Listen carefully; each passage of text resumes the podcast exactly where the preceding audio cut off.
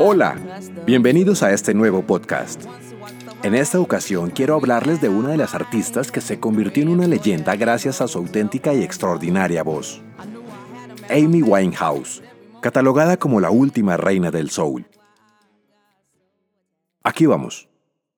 Amy Winehouse nació el 14 de septiembre de 1983 de familia judía y con tradición musical en el jazz.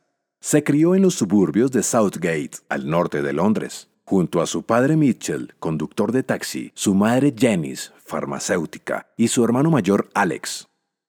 Su padre Mitchell cantaba éxitos de Frank Sinatra para la joven Amy, quien pronto tomó dicho hábito, a tal punto que sus maestros no podían mantenerla callada en clase. Por recomendación de su abuela, a quien llamaban Nan, Amy fue matriculada en una escuela de teatro de Susie Earnshaw, en Barnet. A pesar de que la expresión corporal se le daba bien y de que se le auguraba un futuro como bailarina, en la cabeza de Amy había una sola obsesión, triunfar como cantante. En 1995 se matriculó en la escuela de teatro de Sylvia Young, de la que fue expulsada al año siguiente por hacerse un piercing en la nariz. Sin embargo, la obstinación de Amy la convirtió en una intuitiva cantante que adquirió experiencia sobre el escenario ejerciendo como vocalista de la National Joke Jazz Orchestra. Escuchemos un éxito de su primer álbum, Frank Stronger Than Me, donde Amy reclama a su novio la necesidad de un carácter varonil en su relación. Fue tal su éxito que se convirtió en su tarjeta de presentación hacia la sociedad.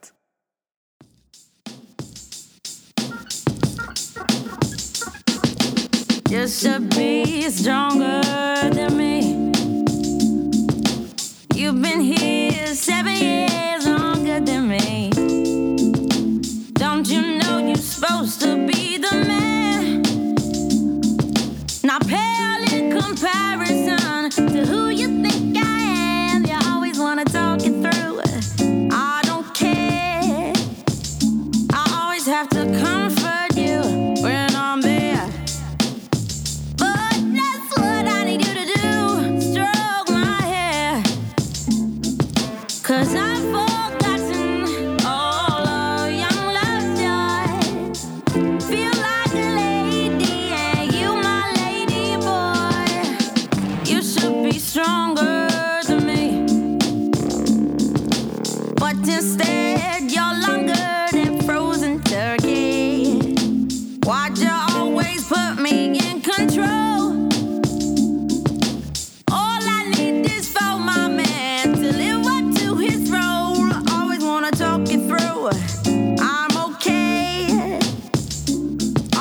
to come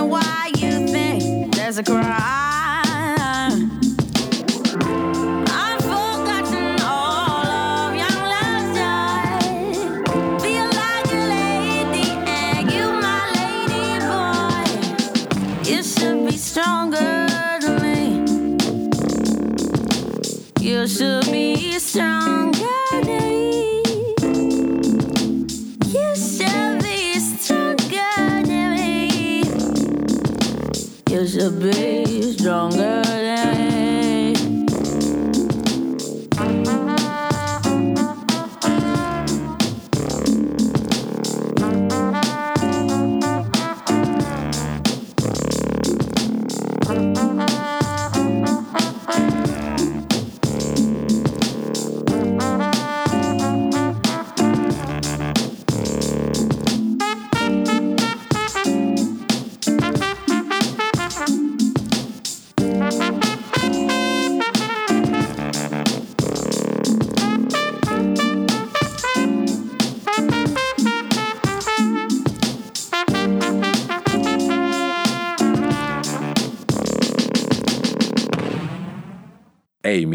recibió su primera guitarra a los 13 años y comenzó a componer un año más tarde. Comenzó a presentarse en pequeños bares de Londres. Más tarde, formó parte de una pequeña banda femenina de jazz. Por entonces su novio, el cantante Tyler James, entregó una maqueta suya a un productor, y así Amy comenzó su carrera profesional a los 16 años. Firmó su primer contrato con Simon Fuller, al que posteriormente renunció en 2002. Más tarde, un representante de Island Universal, Darkus BC, quien pasó varios meses buscándola para saber quién era. Sin embargo, Amy se encontraba grabando canciones y cuando la halló, se la presentó a su jefe Nick Gatfield, quien, entusiasmado por el talento de la cantante, firmó con ella un contrato editorial con Amy. En ese momento, conoció a su futuro productor, Salam Remy. Amy viajó a Miami para conocer al productor, una autoridad del rhythm and blues, que había trabajado con los Fugees y Lisa Loops, entre otros. Inmediatamente fue contratada por la discográfica Island e invitada por Remy a grabar en su estudio. El talento de Amy le permitió terminar su debut en un tiempo récord, dado que nunca desafinaba y mantenía los tiempos con precisión, de modo que no era necesario hacer muchas tomas para cada tema. De su relación profesional con Salam Remy, Amy dijo, si bien he escrito sobre episodios difíciles de mi vida y hay momentos en que realmente estoy triste y enojada, siempre agrego líneas de remate e intento que sean divertidas. Salam me sacó de mi zona cómoda en la música porque yo soy muy loca como compositora y él es igual. Siempre busca algo completamente diferente. Lo que para mí es la marca de un buen productor, explicó. Por encima de los escándalos que protagonizó, el legado de Amy Winehouse es el de una artista excepcional a la que la crítica musical elevó al nivel de mitos de jazz como Sarah Vaughan, Dina Washington o Ella Fitzgerald, tras la publicación de su álbum debut Frank en 2003. Titulado así en honor a Frank Sinatra, fue su primer álbum, apareció en 2003 y tuvo un éxito notable. Disco platino, fue nominado a los premios Mercury Music y ganó un Ivor Novello Award en 2004 gracias al single Stronger Than Me, que escuchamos anteriormente. Con el dinero recaudado, lo primero que hizo fue comprarse un piso en el barrio que más le gustaba, el de Camden. Con este álbum, Amy quiso ser sincera y también hacer un homenaje a su ídolo musical Frank Sinatra. Escuchemos el tercer sencillo del álbum Frank de Amy, lanzado el 5 de abril de 2003.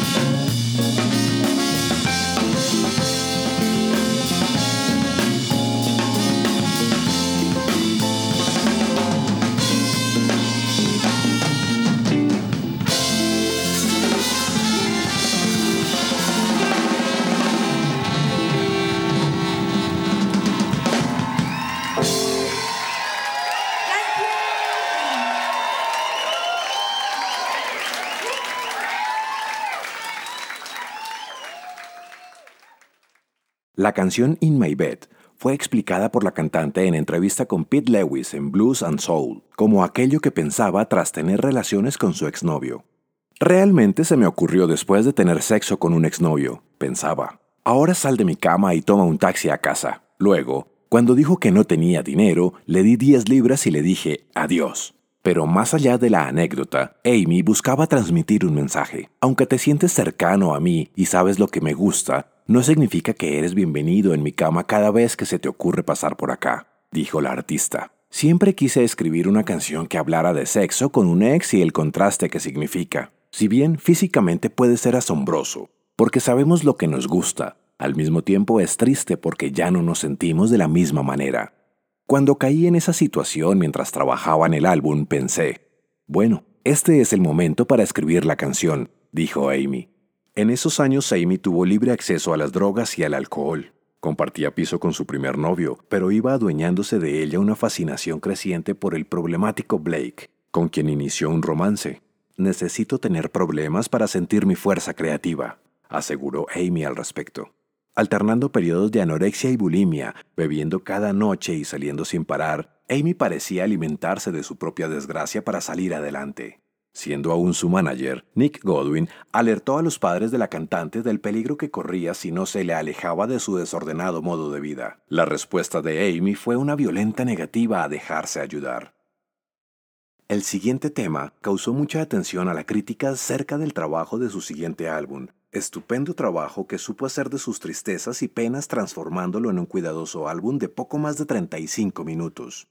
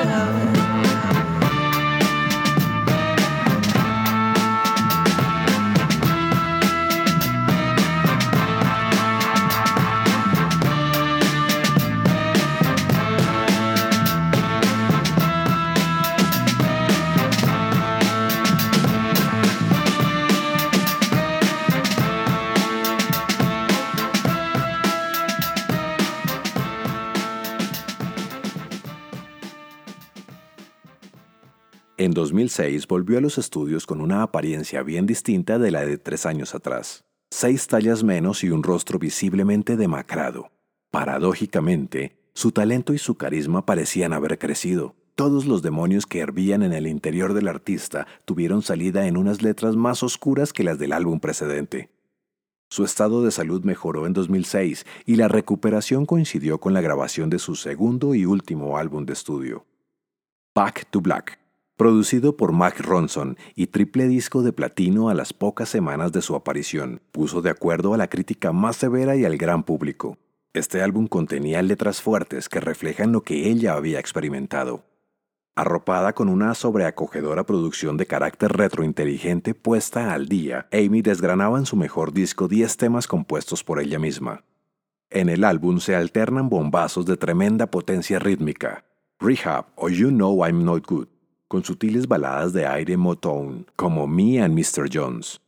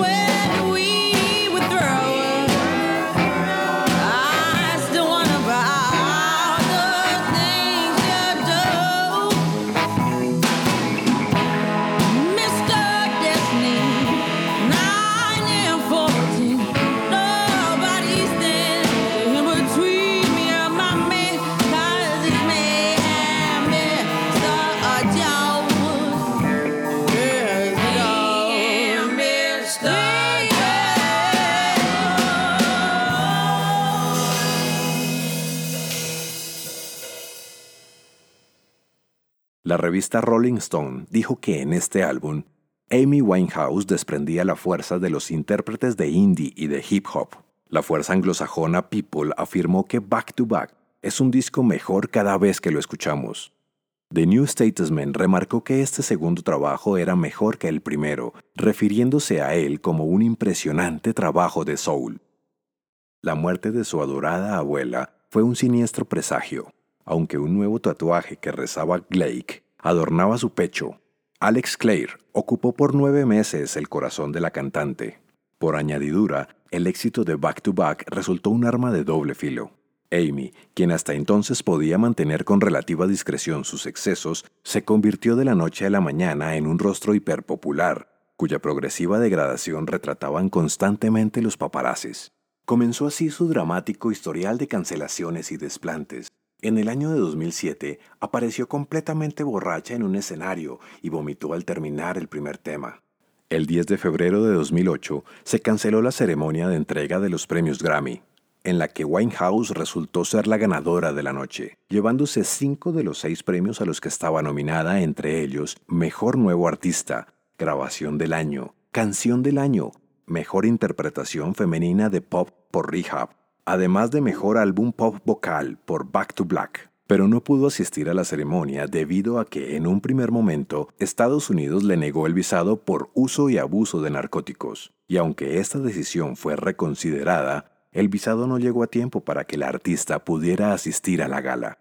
Finalmente intervino vía satélite desde Londres, interpretando dos de sus canciones más exitosas. El trabajo de Mark Ronson como productor de Amy le valió un premio Grammy como productor del año.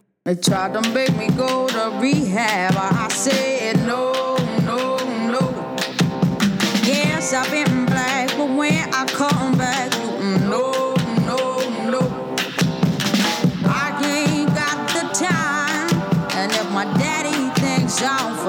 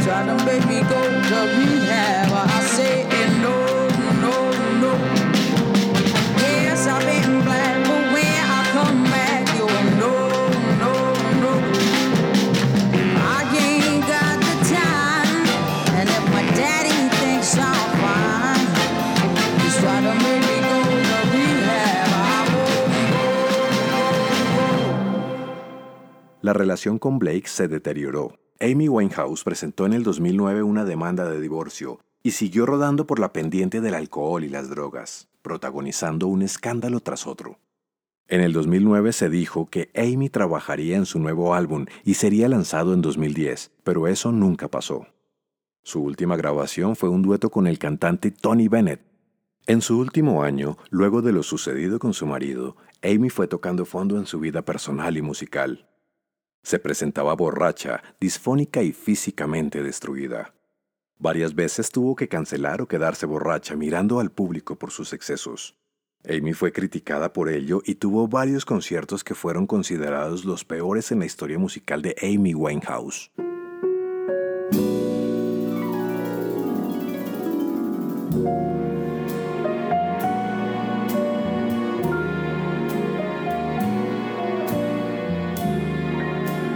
My heart is sad and lonely. For you I sigh, for you, dear, only. Why haven't you seen it? I'm all for you, body and soul. I spend my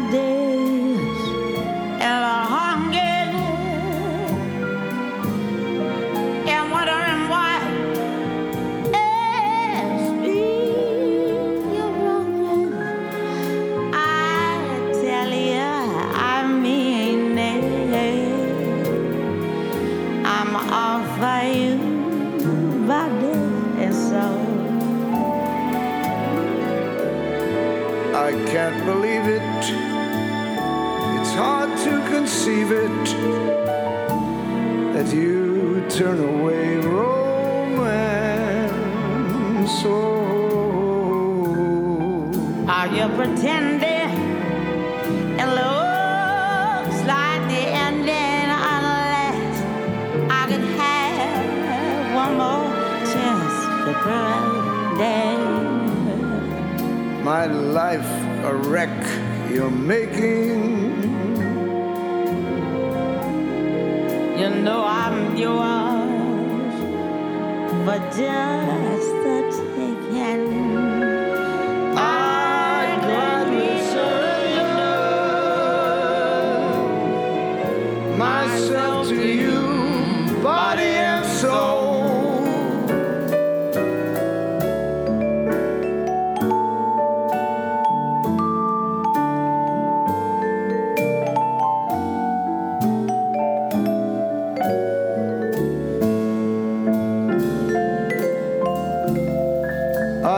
pretending? It looks like the ending. Unless I can have one more chance to prove, dear. My life a wreck. You're making. You know I'm yours for just the taking.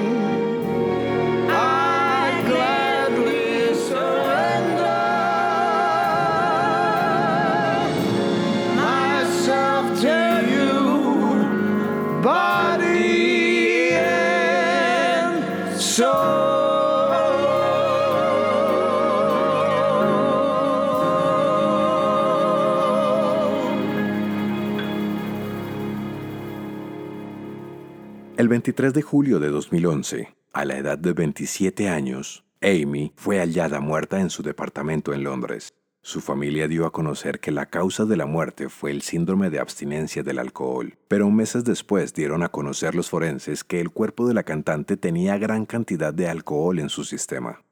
Amy Winehouse fue incluida al conocido Club de los 27, la misma a la que fueron agregados varios artistas que fallecieron a los 27 años y la mayoría por consecuencia de drogas y alcohol.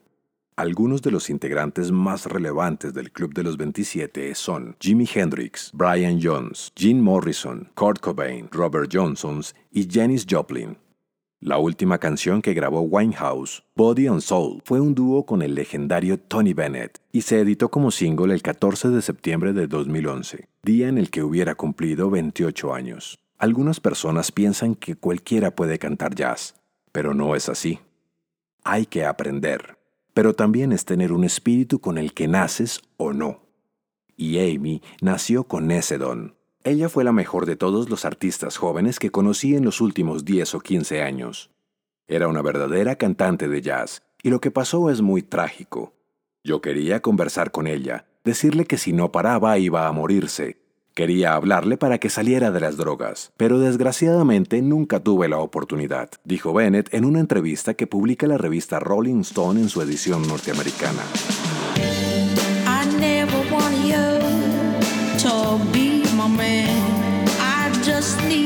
Comfort. but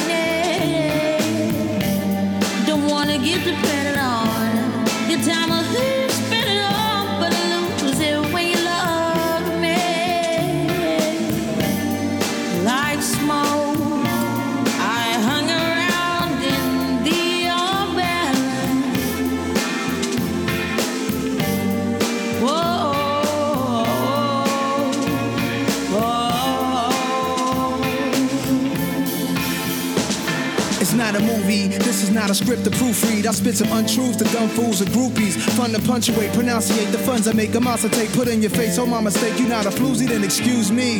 Before I talk my style, introduce me, get your name and phone number like one, two, three. Y'all know the story, y'all know the commentary. I kick the narrative. This is legendary, the good Samaritan. Hood thespian, like a polygamist with a twist. Will I marry again? Maybe, I guess. I hold a lady interest I just met. The love scholar, she the teacher's pet. Every other eve we meet and make each other sweat. I feel triumphant, no strings, just a fling to have fun with. I'll be out in London, Camden, hunting for the answers. Why did God take away the homie? I can't stand it, I'm a firm believer that we all meet up in eternity. Just hope the big man show me some courtesy. Why? Cause I'm deemed a heartbreaker like smoke. Girls ling around a player. Yeah, yeah, yeah, I yeah. never wanted you to be my man. I just needed. Don't wanna get dependent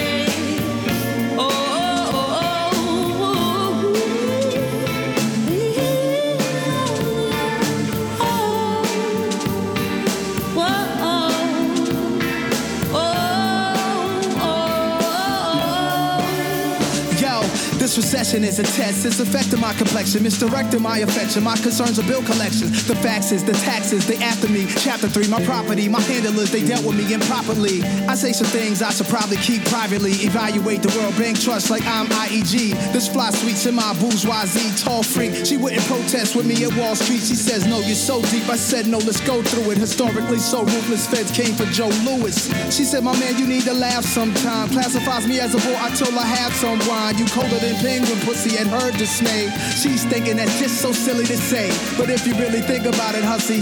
See a penguin, he drags his ass on the ground all day. And it's a dragon, it's a buster, you're in tune with just lust. I'm through with you after I crush, so is that humorous enough? The smoke I puff. Tell the car to go to Aura Funky Buddha, Whiskey Mr. Mayfair. I hope I meet Simone Love so she can show me love. NYC to UK, I might stay there. Everybody in the club tonight, say yeah. You know how me and Amy are straight players. Oh, oh,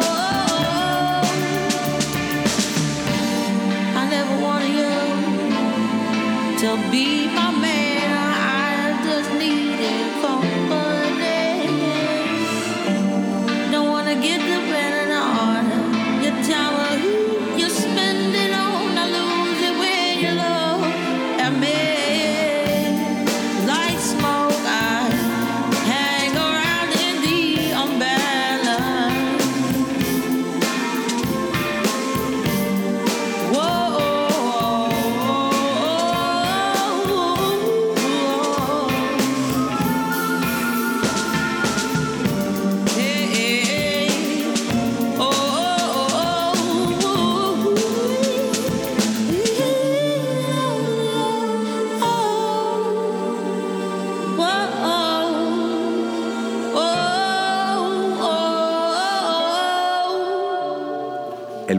regreso de Amy Winehouse se anunció en octubre de 2018. La cantante regresará a los escenarios nuevamente con una gira mundial que se extenderá durante tres años, pero esta vez siendo un holograma. El padre de la cantante firmó un contrato con la empresa Hologram Base para recrear a Amy combinando la imitación de los movimientos del artista por parte de un actor y añadiendo el sonido real de su voz. Mitch Winehouse asegura que la recreación digital de su hija aparecerá sobre el escenario junto con una banda que tocará en directo y describe los detalles como que el holograma entrará y saldrá del escenario o que podrá dirigirse al público para dar las gracias entre las 15 canciones que compondrá en el repertorio. Cabe destacar que los beneficios de la gira, según ha indicado, irán destinados por completo a la Fundación Amy Winehouse, que ayuda a los jóvenes a superar sus adicciones.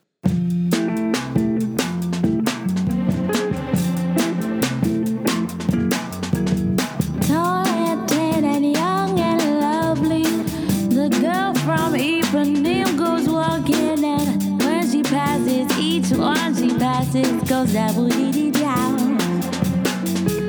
When she walks, it's just like